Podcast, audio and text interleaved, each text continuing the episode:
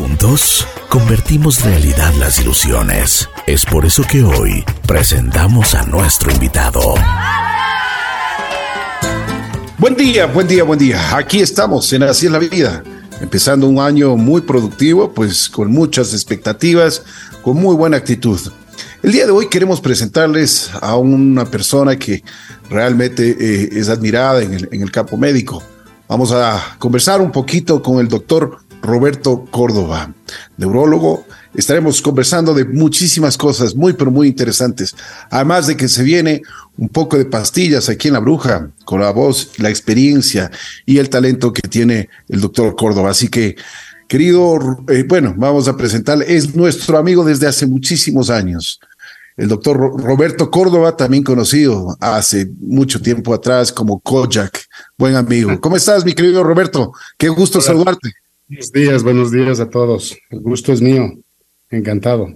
Muchas gracias. Gracias por haber aceptado la invitación a conversar un poquito sobre, bueno, sobre tu vida, sobre aspectos muy importantes como es la salud de, cada uno de nosotros.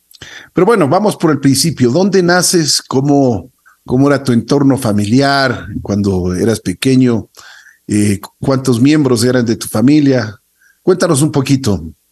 Bueno, yo nazco aquí en Quito, en la maternidad Isidro Ayora, como era lógico, voy a ser buen quiteño. Ya Así la es.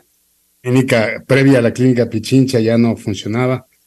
Y pues ah, nací la- en la mañana, un 10 de abril de 1963. Entonces, eh, mi padre era un ingeniero mecánico especializado en diésel y mi madre era una mujer brillante que no tuvo la suerte de estudiar ninguna carrera, pero eh, se instruyó constantemente toda su vida. Somos dos hermanos más, o sea, somos tres en total. Mi hermano Marcelo es ah, antropólogo, es arqueólogo. Desde los nueve años daba charlas sobre arqueología. Eh, Interesante. tiene una de las- tiene una de las colecciones más grandes de piezas arqueológicas que haya visto yo en mi vida. Es un coleccionista, le digo que es, eh, que es un acumulador, pero es un coleccionista de las piezas eh, más notables de nuestra historia. Eh, ha dado conferencias sobre las mismas desde los nueve años, como te digo. Mi hermana Dolores es psicóloga y otros títulos más que se graduó en los Estados Unidos, vive en los Estados Unidos. Eh, ella lastimosamente no pudo tener hijos. Yo vivimos una infancia alucinante. Entre los buenos amigos que he tenido durante mi infancia y adolescencia estás tú, así que puedo Muchas quejarme. Puedo quejarme. Eh, hacíamos una gran cantidad de cosas con, con los amigos que tengo hasta ahora, vaya, son los mismos. Es, es increíble cómo esto no ha variado y cómo nos hemos vuelto a encontrar. Así Eh, es, así es. Mis padres tuvieron 60 años de casados, hace dos años, lastimosamente, ah, justo antes de que empiece la, la vacunación, eh, mi padre eh, y mi madre fallecieron con COVID, precisamente, eh, los dos del mismo día, lo cual nos ha dado una enorme, lógicamente la pérdida nos da tristeza, pero nos ha dado una enorme alegría porque se fueron juntos, estuvieron juntos, en fin, de esas cosas poéticas y filosóficas que la vida la entrega a uno, ¿no? Oye, pero qué enseñanza, ¿no? Esa es una enseñanza de vida, pero tremenda. El mismo día, imagínate. Con una hora de diferencia. Papi en el centro social a las 5 de la tarde, mami en el hospital metropolitano a las 6. Lo cual me dio a mí la oportunidad de estar con ambos. Claro, claro. Me imagino, como tú dices, la tristeza pues invadía, por supuesto, cuando se va un ser querido y mucho más los padres. Pero también eh, yo creo que te, la oportunidad que ellos tuvieron en la vida, ¿no? O sea, del amor, ese amor que se junta no solo, no solo aquí en la, en la parte terrenal, sino pues se va hasta la eternidad, hasta, hasta Así no es. sabemos ni por dónde, pero estoy, estoy seguro que estarán juntos, ¿no? Seguro, siempre estuvieron. Lo Qué más bien. impactante, Ricky, es que, eh, y esto es- vale la pena a veces, porque uno, uno no cree muchas veces muchas cosas, o es Así es. escéptico. Y, y a veces la vida te enseña cosas que te da de bulto, ¿no? Yo fui a verle a mi padre a las 8 de la mañana al seguro a recoger su cadáver. Perdón que esté hablando de cosas tétricas, pero al final acaban siendo ale- alegres. Eh, me entregaron el cadáver de mi padre en una caja de cartón. Lógicamente íbamos a cremarlo. le puse en el auto de la, de la, de la funeraria para que se lo llevaran a la, a la funeraria la cremación. Y yo le pedí al señor que, eh, le comenté al señor que me iba al metropolitano a arreglar los papeles de mami para poderla sacar también, que por favor me dé arreglando el tema con la funeraria. Como dos o tres horas después, yo estuve haciendo los trámites en el, en el, hospital metropolitano, había acabado de hacer y llamo a la funeraria y me dicen, ya llegó la persona que le tenía que recoger. Y te puedes imaginar el impacto, era la misma camioneta con mi padre adentro. Entonces ellos se fueron juntos no solamente a la eternidad, sino que se fueron juntos a la funeraria. Oye, qué increíble, ¿no? Qué, qué historia. Es increíble. Pues bueno, estas cosas, eh, yo te digo, hay cosas que no tienen explicación en la vida, ¿no es cierto? Muchas, muchas. Eso vamos a hablar hoy día. Y, y, y, por eso yo creo, y mucho más que tú has estudiado medicina y te podías dar cuenta especialmente de, de la salud de tus padres, eh, sabías lo que, sabías ya lo que te venía, ¿no? Sí, bueno, el tema, el, a ver, aquí todos tenemos que hacer una culpa porque el, el, la frustración que uno siente como médico, no solamente con el tema de los padres, sino con el tema de los pacientes en general, de ver que no haya recursos y ver cómo los recursos se, se agotan rápidamente y que no se pueda dar la, la, atención que necesita la gente o no haya las medicinas que necesitas para lo cotidiano, no digamos para salvar vidas. Eh, la gestión del Ministerio de Salud, no, no quiero politizar el tema, en ese momento fue impresentable. O sea, tenemos una, una situación de inicio de la pandemia hasta, hasta que se logró cambiar de, de, la situación, vaya, se empezó a traer las, las, las vacunas y tal. Eh, esa primera parte de, de, vacunas con nombres y apellidos de personas para favorecidas, de que no haya habido la cantidad necesaria, de que haya habido el negociado con la China, de que haya habido el negociado de, de las pruebas, fue impresentable. Y claro, como todo en este país pasa impunemente, ¿no? Pero yo creo Así que es. hay, yo creo, en, yo te digo, de la situación por la cual mis padres enfermaron y murieron. El padre tenía 91 años, pero estaba perfecto. Me refiero perfecto físicamente. Salíamos a caminar 7 kilómetros cada mañana. Y mi madre, que ya estaba, estaba viejita, pero, pero estaba todavía, se infectaron realmente porque mi hermano uh, uh, estaba infectado y les llevó la comida un día. Esto debe haber pasado en cientos de familias de Quito. O sea, Así es un es. asunto terrible. No sabemos realmente, hasta ahorita no se sabe cuántas personas realmente murieron en esos días. Y yo podría decirte que la gestión de ese momento fue impresentable. Ahora, cuando haces el arqueo a, a la vida de práctica médica, eh, cuando yo me gradué de médico aquí en el Ecuador, hice la rural, estaba Pancho Huerta de ministro. Eh, había, cabe la pena mencionar nombres, disculpa si lo hago, pero eh, había habido una excelente gestión previa, no sé ni cuántos años previamente, de Asdrúbal de la Torre y de Gil, uh, Gil Bermeo. Gil Bermeo, sí. Que hicieron los, los uh, que hicieron la rural, básicamente. La rural con, con una buena visión. Luego eso fue cambiándose políticamente y lógicamente te puedo decir a, a, ciencia cierta que desde el año 1988 que me gradué de médico hasta ahora no he visto que la salud haya mejorado o no mejorado. No es cuestión de hacer hospitales, es cuestión de tener un plan estructural de gestión, saber a dónde vamos a ir, qué es lo que queremos hacer. Eh, en los 10 años eh, de, la Revolución Ciudadana eh, creyeron que hicieron una excelente gestión, pero lo que había eran unos trogloditas, unos monos con cuchillo que manejaban la, la, la salud pública. Uh -huh. y esto, esto uh, va al hecho de que eh, no ha habido medicinas de forma correcta, eh, no ha funcionado bien los hospitales tampoco. Los hospitales tienen unas estructuras dependientes que son políticas y lógicamente cuando cambian de gobierno se, se cae la estructura que tenían. Es un, es un, es un castillo de naipes.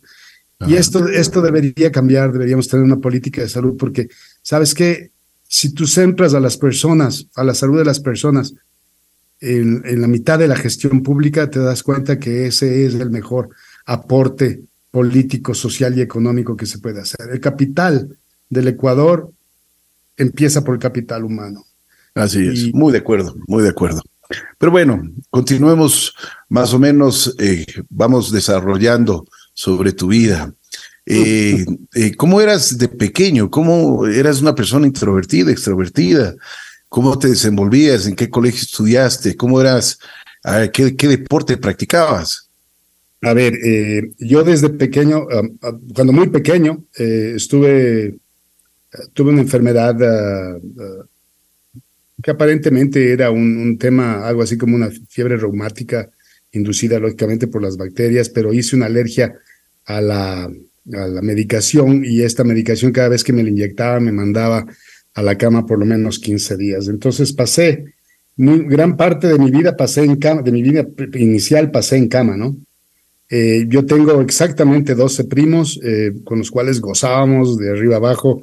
Yo aprendí a montar bicicleta en la Brasil cuando todavía no estaba hecha. Teníamos una bicicleta Atu y a los primos desde los 6 años hasta los 12 les sentábamos en el en el sillín de la bicicleta y les mandábamos cuesta abajo. Así aprendimos salvajemente a montar bicicleta. Lógicamente los, los padres, eh, no había celulares y los padres te decían, manda a la calle, pero ten cuidado y luego te llamaban a, tomar café o, o, la merienda o la colada, lo que, lo, que hubiera sido. Entonces, esta, esta enfermedad al principio que te digo limitaba mucho mis actividades y la asistencia al colegio y tal. Yo en ese momento me dediqué a dibujar y a leer. Entonces, eh, me comí todos los libros de la casa de mi abuelo donde vivíamos en ese momento y, pues uh, y dibujé muchas cosas. Llegué a dibujar muy bien y esa era una de las características más reconocidas en el colegio. Eh, yo estudié en el colegio americano toda la primaria y toda la secundaria. Me gradué del colegio americano, eh, a quien tuve también la suerte de ayudar después o de pertenecer al consejo de administración del colegio americano por 13 años acompañando a mis hijos en su formación. Eh, esto uh, le da sentido de institucionalidad, creo que, creo que es, así como creo que el Colegio Mejía es un excelente colegio, creo que el Colegio Americano también y son colegios tradicionales de Quito, ¿no? eh, Oye, y en el colegio, ah, en el colegio, ¿qué, qué, qué deporte practicabas? Yo hacía atletismo. Eh, a ver, yo no soy de un metro ochenta, ¿no? Pero tengo una pequeña estatura. Eh, creo que soy una persona que puede llegar a, tener una muy buena condición física. De hecho, sigo haciendo deporte hasta ahora.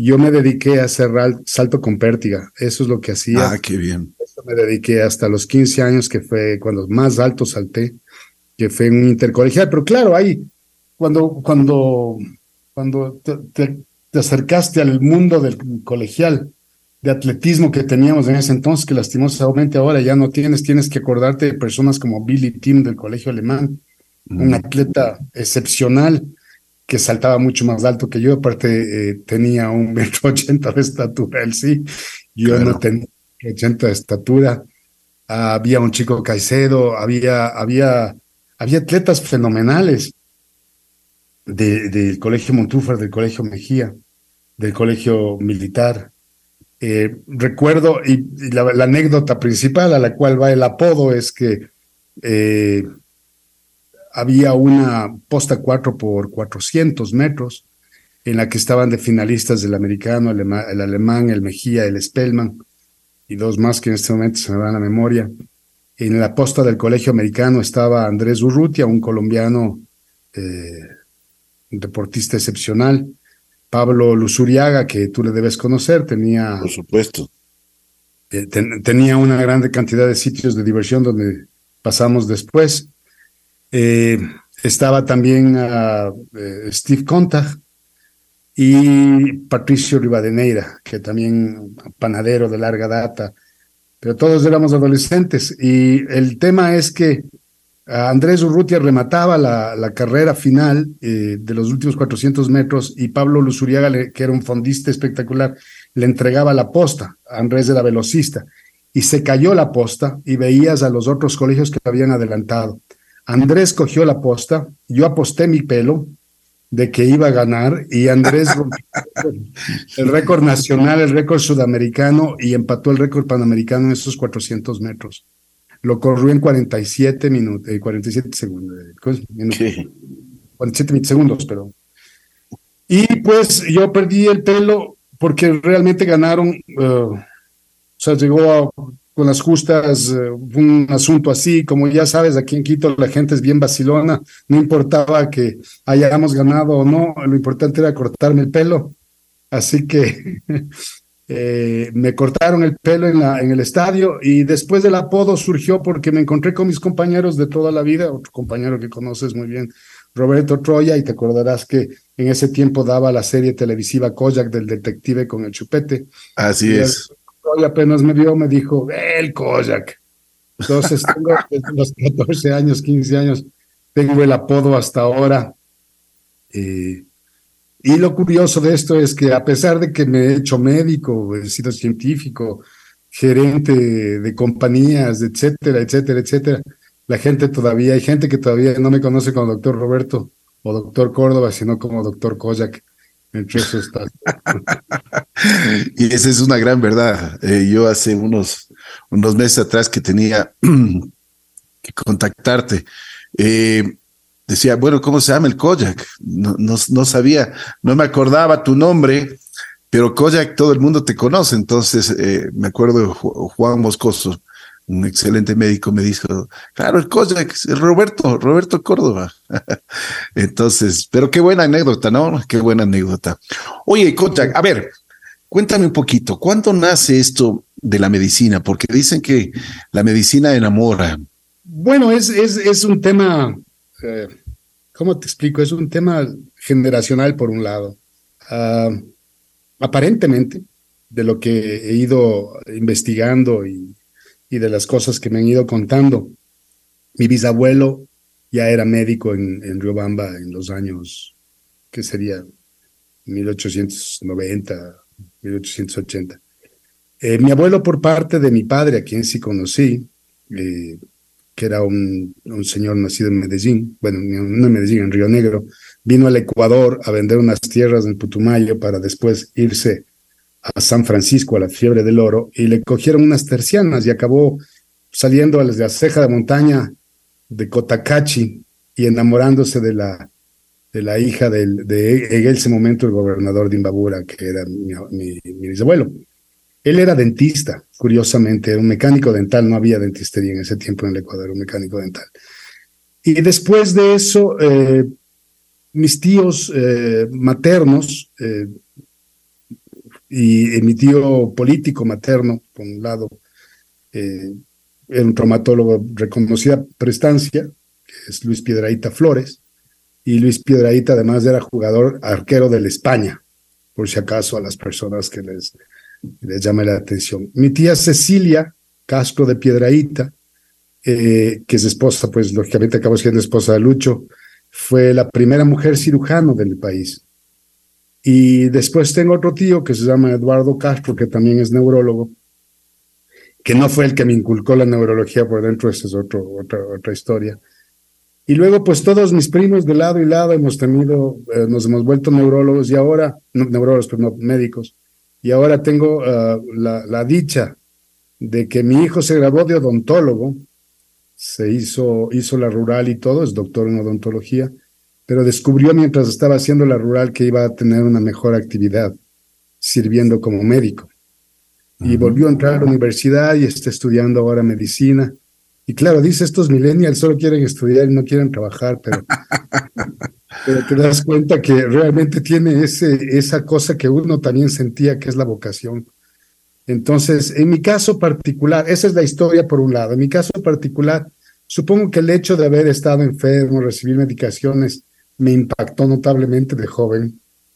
Y, yo decía que iba a ser traumatólogo como mi tío Lucho, porque realmente eh, era algo que me gustaba. Pero al entrar a la universidad eh, me di cuenta que no, no era lo que yo quería hacer. Ya, ah, ya avanzado me di cuenta que en realidad a mí lo que me interesaba era el cerebro, no solamente como neurólogo, sino filosóficamente y su funcionalidad su función final, la, la, de las ideas, pensamientos, etcétera, etcétera, etcétera. Y te comenté hace un rato que yo había leído muchísimo de, de, de guau, quizás hasta libros que no debía haber leído, que me impactaron mucho, porque claro, tenías unos 10 años y ya estabas leyendo cosas que no debías, en todo tipo. Eh, y hay una cosa que me llamó tremendamente la, atención después, que fue cuando yo entré a la escuela de, neurología, fue eh, el aprendizaje y la memoria. Y me llamó muchísimo la atención cómo se relaciona con el movimiento. Y eso es básicamente lo que me he pasado leyendo, investigando durante mucho tiempo. Yo soy, luego yo eh, entré a la Universidad Central, me gradué lógicamente en la Universidad Central, eh, no porque solamente fuera la única que hubiera en ese momento aquí en Quito, sino porque creo que una universidad de 386 años debería estar en mejor situación y no crear una universidad de 8 años diciendo que es una maravilla porque le van a meter plata, acabando con los terrenos de una zona donde se cultivaba todas las, las, frutas y hortalizas de Imbabura y que estas personas, eh, voy a permitirme ser un poco soberbio, y estas personas que dicen ser la academia, pues lo que han hecho es ah, una, quimera, ¿no? Entonces, el, tema es que después de, eh, después de esto me gradué en la universidad. Como anécdota, en ese tiempo todavía nos entregaban piezas anatómicas y teníamos que pelar los huesos.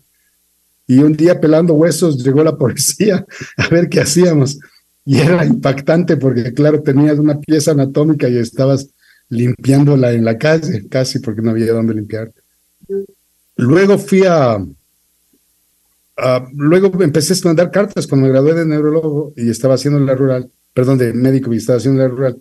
Empecé a mandar cartas a diferentes centros que hicieran movimientos anormales, o sea, eh, y me contestó un muy buen amigo ahora, que yo considero mi mentor y profesor, que se llama Eduardo Tolosa Sarró, que en ese momento era el director del Servicio de Neurología del Hospital Clínico y Provincial de Barcelona, y me acogió como un padre, vaya, y, me enseñó todo lo que pudo enseñarme y me dejó ser quien yo podría haber sido en ese momento y llegué a estar los cinco años de carrera allá, pasé por el servicio. Es otro dato importante, los que saben medicina. El primer año yo fui eh, estudiante de Rosman. Rosman es uno de los médicos en lengua española que, castellana, perdón, que escribió un libro se llama Medicina Interna de Farreras y Rosman, que es como la Biblia en castellano. Y él era mi profesor. Y me llamaba tremendamente la atención. Es un señor, era un señor muy mayor. Tenía 13 hijos en ese momento, de los cuales uno tenía el síndrome de Down y los llevaba a clases. Y lógicamente puedo mencionar cantidad de profesores que conocí en ese momento, pero en el clínico tuve la oportunidad de relacionarme con mucha gente que hace medicina de alto nivel. Y como te digo, acabé haciendo eh, eh, epilepsias con Juan Santamaría Cano, que para los nombres no parecen eh, importantes, pero, pero esta gente es importante. Josep Valdeoriola, Eduardo Tolosa, Josep Grau, que es un famosísimo neurooncólogo eh, a nivel mundial, alumno de Posner, que fue el que describió coma, cómo se hacía, cómo era el coma. Tuve la suerte de conocer a un premio Nobel que es Wallace Turtelot. En fin, o sea, una cantidad de cosas. Y luego me vine al país. Y aquí he dedicado, dije, ah, tengo que hacer cosas en Ecuador y me he dedicado a trabajar aquí. Eso. Qué bien. A ver, cuéntame una cosa. Eh, para estudiar medicina hay que tener mucha vocación. Tú te dedicaste a la medicina. ¿Cuántos años has estudiado medicina? Simple, o sea, para ser doctor, porque después la especialización es otra cosa. Y bueno, para ser doctor yo entré en el año 81 que me gradué del colegio, me gradué y me gradué en el año 88 de médico eh, de la universidad, médico cirujano de la Universidad Central. Es mi título principal y el más querido. Después, ¿por qué seleccionas eh, y por qué escogiste neurología? ¿Qué, es lo que te llamaba la atención? ¿Qué es lo que querías? Tú, hablas mucho de la memoria, el aprendizaje, pero eso te llamaba la atención. Sí, o sea, aunque parezca... Ah, la verdad es que cayó en mis manos un libro de un señor que se llama Peter Nathan, que también tiene una historia interesante. Este señor escribió un libro novelado, si quieres ponerle así, que se llamaba El Sistema Nervioso Central, pero hablaba de la forma de comunicación y de aprender de las abejas. Y entonces, eh, esto cayó en mi mano más o menos cuando tenía unos 22 años. Y entendías todas estas cosas que hacían las abejas para tratar de ser colmena, para tratar de ser comunidad, para tratar de comunicarse, cómo bailan las abejas para comunicar exactamente la posición a las otras abejas de dónde encuentran manjar en cada una de las flores, eh, cómo se orientan magnéticamente. O sea, era una cosa espectacular. Y claro, empecé a, dirigir mi conocimiento hacia ese tema del sistema nervioso que te llama mucho la atención. Cayó en este mismo libro de Peter Nathan, eh, había un capítulo en que decía, lo que quieres hacer o lo que piensas que vas a hacer, serás. Entonces era, era el tema de la determinación de las personas, la fuerza del pensamiento, el poder de uno, ¿no? Que es una, uno no se da cuenta, pero uno puede cambiar muchas cosas. Estando en eso, cayeron en mi mano dos libros más de un señor que se llama Peter Salk, que escribió, ah, que él tiene un, un, dodecálogo que se llama Las leyes de, la casa del Señor, es para los residentes. Y entonces en estas leyes dice, los pacientes se caen, ten cuidado, eh, los pacientes ah, mayores se complican y así una aguja, no hay cavidad corporal que no pueda ser alcanzado con una aguja número 14 y un brazo fuerte. Entonces cada una de estas cosas llamaban tremendamente la atención y él tiene dos libros, el uno se llama El hombre que confundió a su mujer con un, con un sombrero, que es sobre una enfermedad eh, que, que afecta a la posición de la mano y a la percepción del cuerpo que fue espectacular, darte cuenta que una lesión del cerebro puede cambiar completamente la estructura de apreciación de las personas, de, la persona en general con respecto a su medio, ¿no? Fue, fue, fue una cosa que no te imaginas, no podía imaginarme que un señor estuviera convencido que su mujer era un cerebro, o sea, y, se hicieron todas las, las uh, esto, esto se conoce en, en neurología como el síndrome de la mano ajena, o el Alien Hand Syndrome. Y, se justifica por... Y luego tuve un paciente, bueno, eso ya vino mucho después, tuve pacientes que tenían esto, entonces tú decías, es una realidad.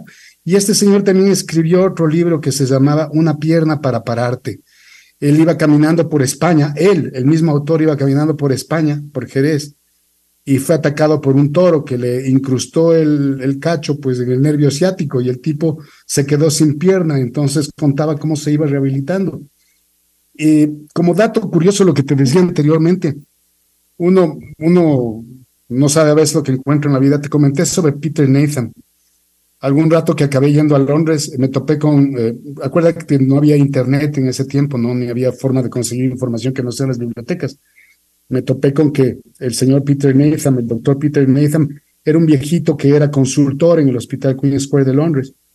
Y este señor iba por los pasillos y los alumnos se le acercaban a preguntar cosas con respecto a medicina, un sabio, ¿no? Y resulta que este sabio les comentaba a los pacientes dónde podían encontrar a los, a los médicos dónde podían encontrar la información. Y resulta que cuando él se muere, todo el mundo se entera de que era el dueño de GlaxoSmithKline o sea, no era una persona normal y corriente. Era un multimillonario.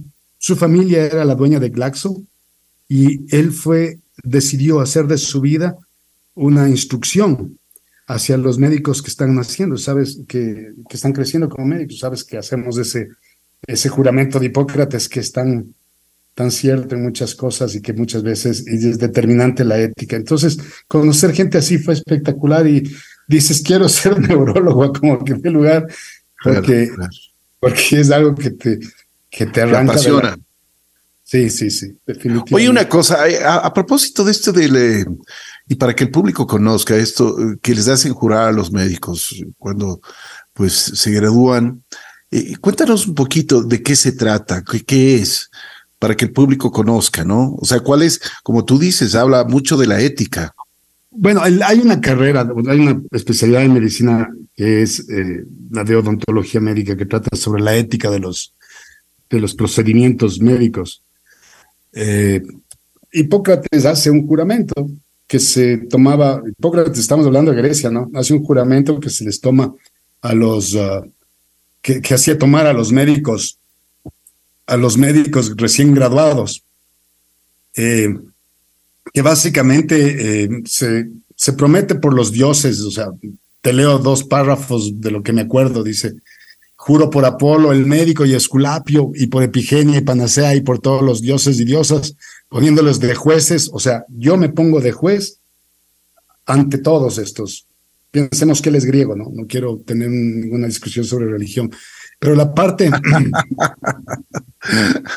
Siempre dicen que no hay que hablar ni de, ni de religión ni de política, ¿no? Claro, ahora cuando tú revisas la, la función de médico de Cristo es, es, espectacular también, ¿no?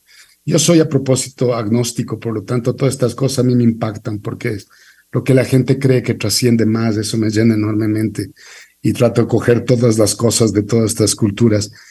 Y claro, cuando estás frente a un paciente que, que está sufriendo, tienes que dar consuelo.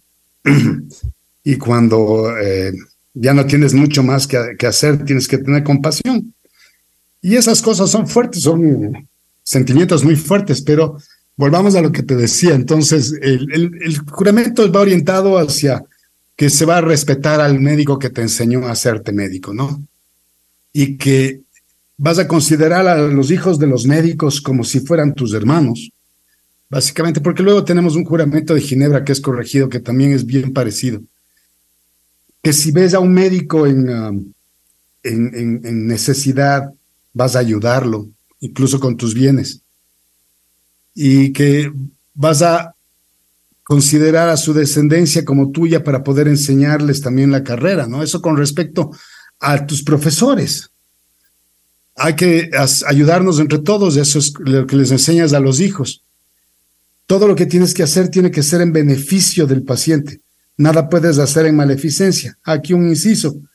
Cuando fue la lastimosa Segunda Guerra Mundial y hubo todos los experimentos nazis, eh, luego se estableció un código que se llama el Código de Nuremberg para evitar que eso vuelva a pasar cuando tú lees los horrores que hicieron los nazis, ya no en los campos de concentración, sino experimentación con humanos, llega un rato en el que eh, estás, no, es, es, nauseabundo totalmente, ¿no? Y no logras explicarte cómo logró pasar.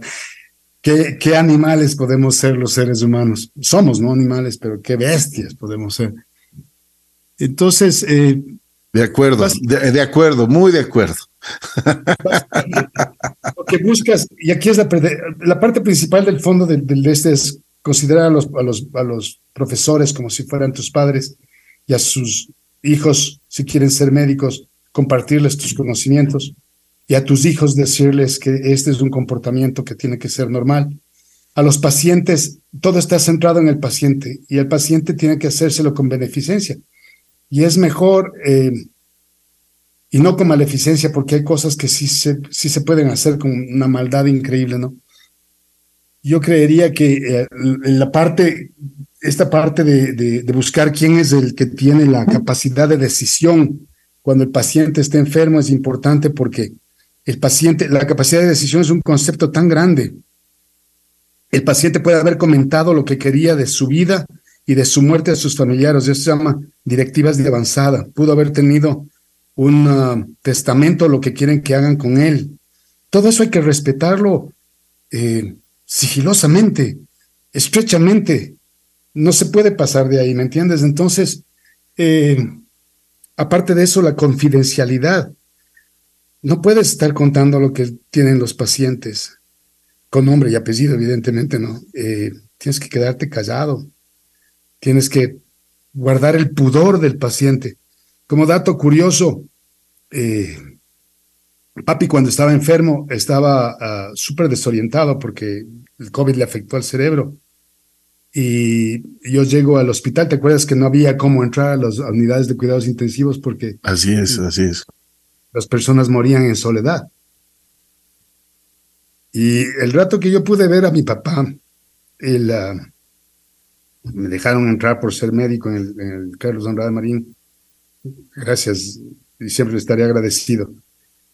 Papi había sido el hombre más púdico que yo había conocido. Estaba desesperado porque le habían puesto una bata y se le levantaba la bata y decía, no, la señorita me quiere desvestir.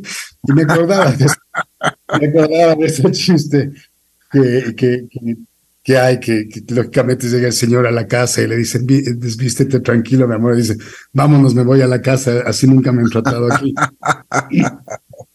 Entonces, claro, la, la, la, el pudor de las personas es súper importante tratar y, y, respetar, ¿no? Entonces, este, este juramento de Hipócrates cubre muchos aspectos sobre la práctica de la individualidad del paciente, de su capacidad de decisión, de su, de su pudor, de su decencia, eh, de su dignidad sobre todo. Y pues ah, luego nos cambiaron a, otro, a, otro, a otra promesa que es la de Ginebra, que es muy parecida, pero claro, ya no se nombran los dioses, ya no se nombran, se le hizo más, más de las Naciones Unidas. Estamos conversando el día de hoy, abriendo nuestro espacio de este 2023 con el doctor Roberto Córdoba, neurólogo. Roberto, de, estas experiencias que tú has tenido, cuéntanos un poquito, ¿qué es el cerebro? Porque eh, muchas veces no le damos la importancia que se merece el cuidado. ¿Qué es lo que tenemos que hacer? Prevenciones, hacer, como se dice, un mantenimiento preventivo no ya correctivo, porque muchas veces ya el correctivo cuando se daña el cerebro, se daña completamente. ¿Qué es lo que tenemos que hacer? ¿Cómo tenemos que cuidarnos? Porque muchos dicen que no hay, no hay, eh, que no hay cómo exagerar, por ejemplo, con el azúcar, con la sal, que hay que tener mucho cuidado con la comida. Cuéntanos un poquito, por favor. Bueno, a ver, el cerebro, primero, es una sustancia grasa que está grasa y proteica que está metido dentro de una caja que es el cráneo y que tiene dos características eh, principales. La primera es que las células cerebrales, las neuronas, no se reproducen, o sea, tienes un número clausus de, neuronas. Y la segunda es que solo funciona con azúcar y oxígeno. El cerebro es un sistema de subsistemas que están imbricados unos a otros y que tiene una capacidad enorme de contactarse entre ellos, de codepender entre ellos y de comunicarse entre esta cantidad de sistemas y subsistemas. Y que independientemente de que tengan un, ah, una porción efectora, o sea, los nervios, etcétera, etcétera, que salen al resto del cuerpo, te permite mover una mano o tal, es si esta, si esta parte del cuerpo deja de funcionar, el cerebro sigue funcionando. Aquí es lo que quiero decirte. Un hombre brillante como Stephen Hawking, por ejemplo, que hace un viaje eh, fuera de su cerebro hacia, hacia el espacio exterior, si quieres ponerle así, basándose en, su, te me congelaste un poquito, basándose en, su, en sus observaciones, y hace un viaje hacia su interior porque él tiene una enfermedad que se llama enfermedad de, eh, motora neurona inferior, que es esta enfermedad de la esclerosis lateral amiotrófica, que le inmoviliza todos los músculos, con excepción de, de los ojos, con lo cual leía su computadora. Entonces, Stephen Hawking tiene una personalidad, una extravagancia, un conocimiento brillante, publica libros, pero solo parpadea. Te puedes imaginar. Y todos sabemos quién era el Stephen Hawking y qué es lo que dijo y cómo es que una persona así llega a tener la cátedra Newton de la Universidad de Cambridge. O sea, una cátedra que tuvo Newton, que es un, portento de la historia de la humanidad, que la tuvo eh, Einstein, que la tuvo, que la tuvo. Entonces, el cerebro puede ser que esté integrado al resto del cuerpo o no esté integrado al resto del cuerpo, pero es un sistema que funciona con una eficiencia supina, ¿no? Es increíble lo que hace.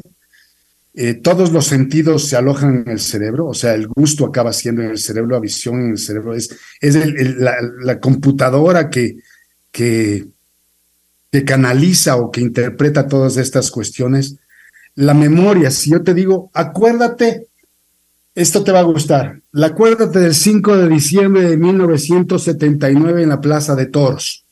Y Entonces, puerta 9, puerta 9. Empezamos por ahí, solamente para que tengas un ejemplo de esto. Ya. Te vas a nosotros nos acordamos por cuántos, ¿no? No nos acordamos por detalles, sino en chunks de, de, en chunks de, de memoria. Te vas a acordar acabas de hacer ahorita. Quito soleado en la mañana, llovido por la tarde. Ya. Según te vas a acordar la ropa que estabas puesto. Te vas a acordar que entraste por la puerta nueve. Posiblemente te acuerdes con quién saludaste y con quién no. Te vas a acordar cuando llegaste a la puerta nueve, al, al ya sentarte en la puerta nueve, que estaban los trompudos y estaban tocando, por ejemplo. Y los llamo así simplemente porque era una costumbre, ¿no? Con todo el respeto a la banda municipal. Te vas a acordar los toros que viste, el que más te impresionó. Me parece que hubo un indulto ahora de lo que me acuerdo, y alguno de esos fue donde el Gil Bermeo. Te vas a acordar de todas estas cosas, sí, incluso te vas a acordar de las conversaciones que, te da, que tuviste ese día, solamente habiéndote dado la pauta del 5 de diciembre de 1979. Ahora, si yo te digo, el último cumpleaños que pasaste, que te hicieron pastel cuando eras chiquito y que te dieron regalos, o el que no te dieron regalos, mejor para que sea más impactante en tu vida, te vas a acordar incluso de los olores de la casa. Entonces, este es un tema súper importante porque estas memorias que nosotros tenemos hasta ahora, las tenemos, pero nosotros no nos acordamos las cosas como eran, sino que nos acordamos las cosas como las recordamos. Y me explico.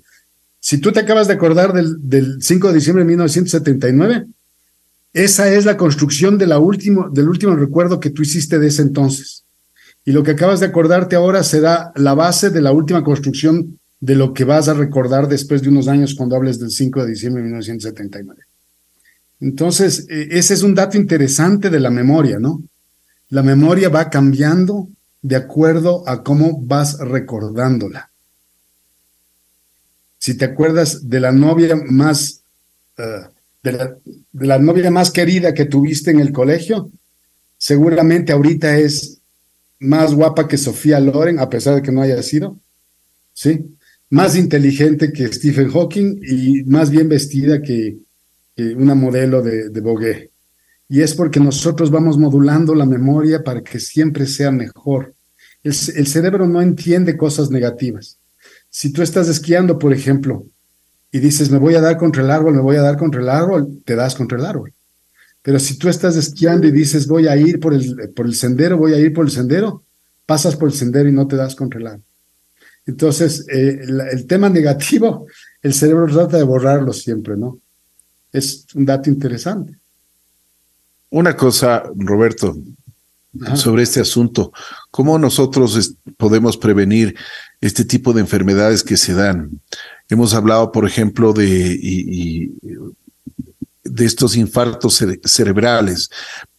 Eh, tengo entendido de lo que de lo que poco he leído sobre este asunto, pero que te dan unos micro eh, infartos cerebrales de así poco a pocos y que realmente eso a la final te afecta muchísimo. A ver, eh, aquí hay que diferenciar, eh, las enfermedades del cerebro pueden ser agudas y crónicas, y entre las agudas están las infecciones, que es una bacteria que te afecta al cerebro, por ejemplo, un virus, y entre las agudas también están los golpes de cabeza, y así, entre las crónicas algunas son... Eh, relacionadas a tu genética y otras son relacionadas a, degeneración. Y entre esas degeneraciones está la aterosclerosis. La aterosclerosis es un proceso que empieza en la infancia y que acaba más o menos acaba con el paciente más o menos cuando ya acaba siendo viejo, pero consiste en un eh, depósito de ciertas sustancias en la, luz uh, debajo de la íntima eh, vascular, lo cual va progresando y en algún momento puede achicarse tanto la luz que se tapone. Eso es una trombosis. Y es una trombosis, si es que es una enfermedad de pequeño vaso, es una trombosis de pequeño vaso normalmente terminal que, va sumándose a otras y determina una degeneración importante de vascular. Y otras puede ser de arterias más grandes que determinan trombosis grandes y se muere parte del cerebro. Todas estas, eh, como son progresivas, pueden acompañarse de lesiones del endotelio que producen eh, coágulos allí y estos coágulos pueden viajar de un lado al otro, pero los coágulos se degradan, o sea, se, se, se, deshacen. Entonces, eh, tú puedes tener una sintomatología que dura pocos minutos porque el coágulo se degrada y eso se llama accidente isquémico transitorio. Y casi todos los eventos vasculares tienen normalmente un evento centinela. ¿Qué quiere decir esto? Que tienes un evento pequeñito antes de tener el evento masivo después. ¿Sí?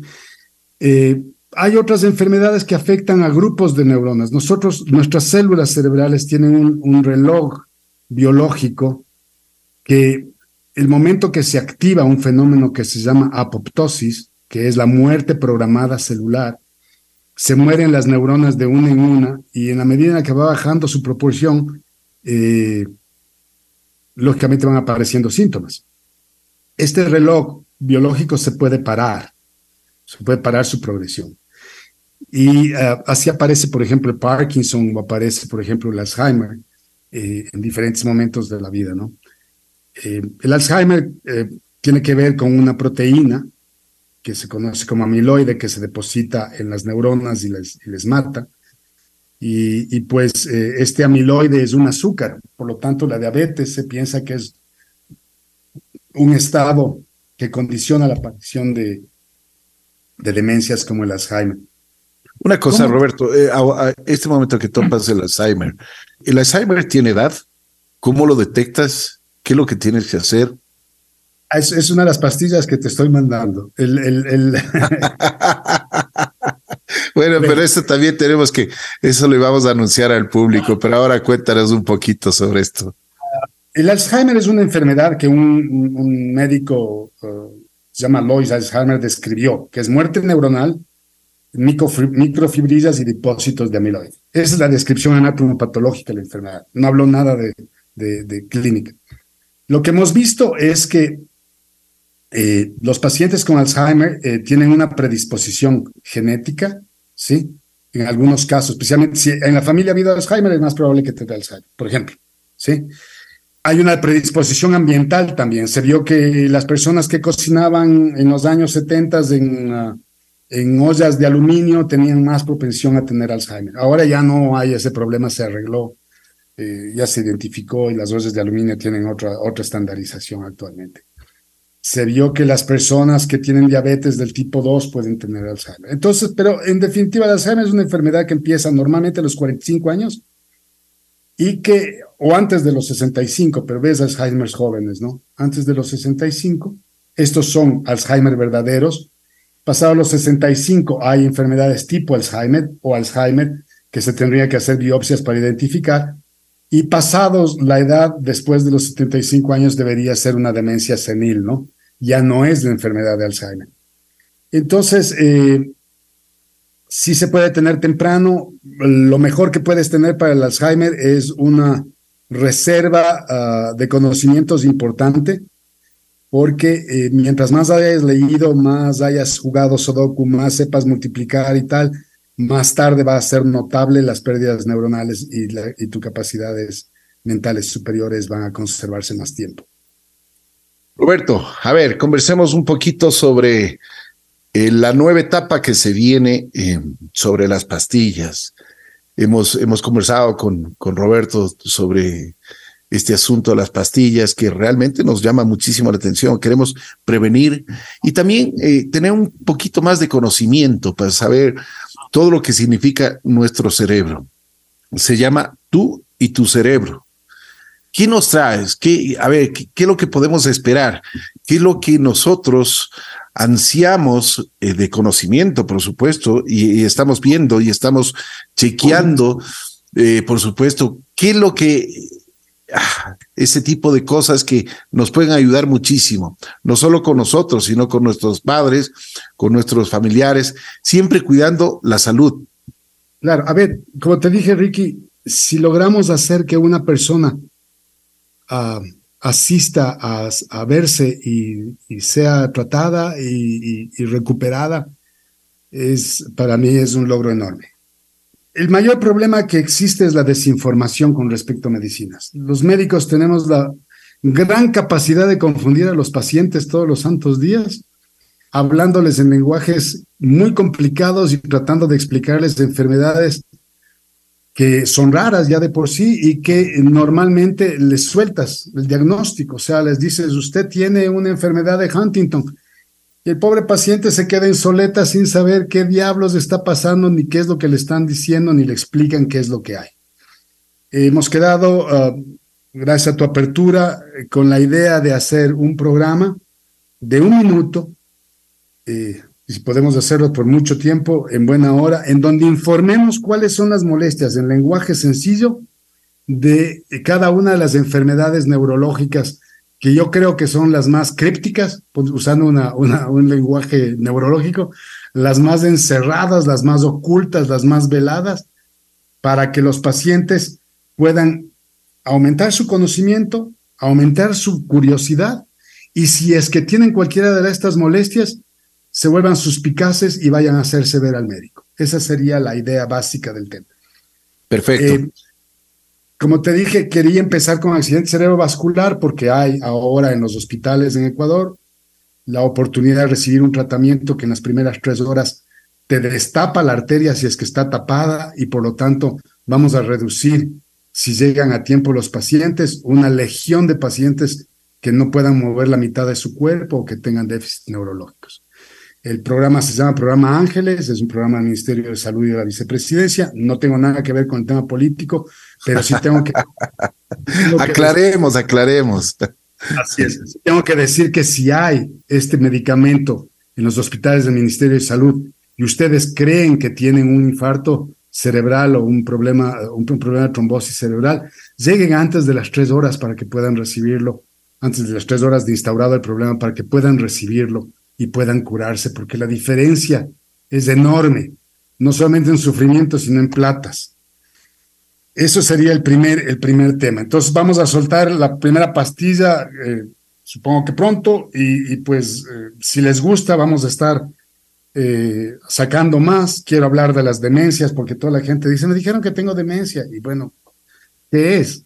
Porque esos términos son tan fríos y tan... A mí, a mí me aterroriza dar diagnósticos neurológicos a mis pacientes, porque ya te digo, tiene un lenguaje tan raro a veces, ¿no?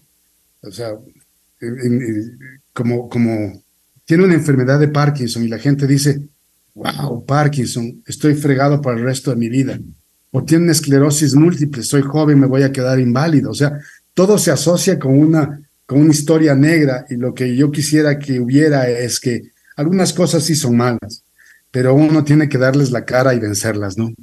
En salud. Una, cosa, tú estás hablando esto, esto, por ejemplo, las personas que nos están escuchando en este momento y que, por ejemplo, tienen algún problema, ¿cómo detectan el Parkinson? Eso es lo que queremos hacer en las pastillas. El Parkinson se detecta porque el paciente tiene temblor, rigidez, dificultad para realizar los movimientos e inestabilidad. Si tienes tres de estas molestias, y, son asimétricas, o sea que solamente afectan un lado, es muy probable que tengas Parkinson. Entonces vas temprano, te haces tratar con la medicación que hay y no tienes una vida de invalidez a los 60 años, sino que posiblemente llegarás a los 95 con medicación y todo, pero, pero, pero mejor, en una mejor calidad de vida. O quizás no es Parkinson y solo lo sospechaste y se puede identificar y se puede tratar lo que sea. Pero eso depende de que conozcas cuáles son las molestias que te pueden dar, ¿no? Así es, de acuerdo. Bueno, yo creo que esas pastillas van a ser, pero realmente muy cotizadas, ¿no? Vamos a, vamos a estar pendientes de lo que, de lo que pasa en el mundo, en el mundo de la salud, desde aquí, desde la bruja. Nosotros, aparte del entretenimiento, de, comunicar, pues queremos también eh, dar un poquito, como tú dices, si salvamos una vida, un alma, pues nos sentiríamos muy, pero muy satisfechos. Antes de concluir la entrevista con el doctor Roberto Córdoba, eh, Kojak, pues yo quiero que me cuentes cómo fue esa etapa que tuviste, una muy buena etapa que tuviste en, tu juventud uh, siendo DJ, porque eras uno de los DJs cotizados con, con Nayito Ponce. Bueno, yo estaba ahí de, de, de paraca nomás, en, realidad. Yo Ponce tenía el DJ con, uh, con el Spartans, ¿te acuerdas de Alberto Sánchez? Claro, por supuesto. Y González, eh, que tenían, se llamaba Triangle. Y entonces, eh, lo mejor de haber sido DJ o de haber participado con ellos, que eran los DJ, es que entrábamos gratis a todas las fiestas. Entonces, conocíamos a todas las chicas que de cada, de cada grupo que les contrataban, ¿no? Porque tuvieron un éxito importantísimo y eran muy buenos, muy buenos DJs además. Entonces, sí, sí fue un momento interesante y, divertido de la vida de uno. Te quería comentar una cosa, se llama Tú y tu cerebro intencionalmente, porque la mayor me han hecho comentarios que sería buenazo ponerle tu cerebro y tú. No, tú y tu cerebro está puesto así porque lo que queremos es centrarnos en el cerebro de la persona, ¿me entiendes? Así es, de acuerdo.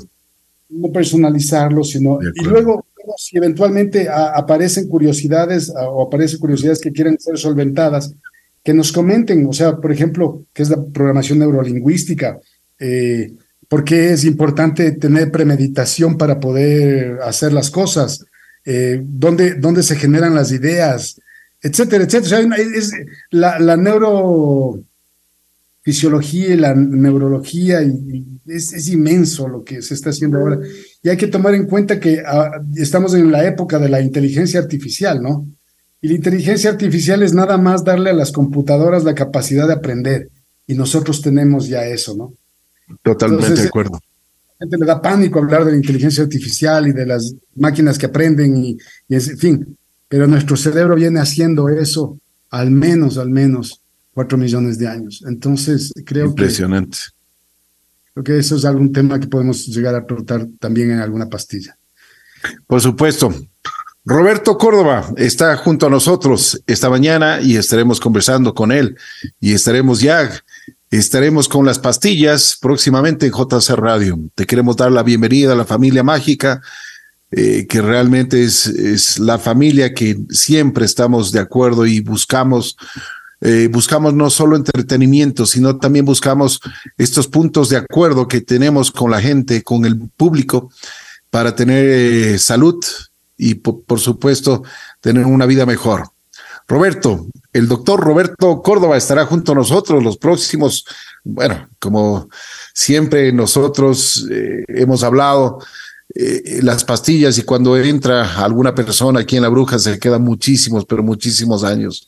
La familia mágica te acoge el día de hoy y por supuesto, desde ya, desde el día lunes, estaremos ya escuchando tus, tus magníficas pastillas, querido Kojak para servirte, Ricky, para, para realmente, eh, como te dije el otro día, me ha hecho una enorme ilusión porque, eh, eh, aparte que el trabajo que hiciste con, con la grabación es tremendamente profesional, me emocioné, no por oír mi voz, sino por pensar que va a llegar, va a, llegar a donde queremos que llegue. Y mi intención va a ser que la mayor cantidad de gente que oiga Radio La Bruja y que oiga las pastillas, sea un amplificador de lo que estamos comunicando y pues lleven ese mensaje de, pequeñito pero importante a, sus casas y que eso puedan y que la gente pueda identificar más sus problemas neurológicos y, estas cosas que puedan limitarles. Y como te dije, si logramos salvar a una persona de un infarto, habremos hecho muchísimo ya. Así es, así es. Aquí estuvo, en La Bruja, como siempre, así es la vida.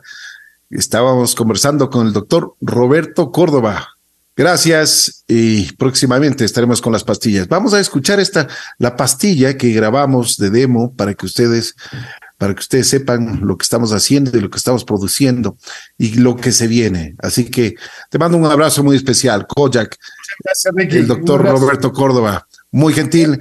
Oye, ¿dónde te puede localizar eh, algunas personas que me están diciendo por WhatsApp que por favor dé tus datos porque quieren conversar contigo? Bueno, yo he decidido que lo mejor que se puede hacer es trabajar con WhatsApp. Estamos en el siglo XXI.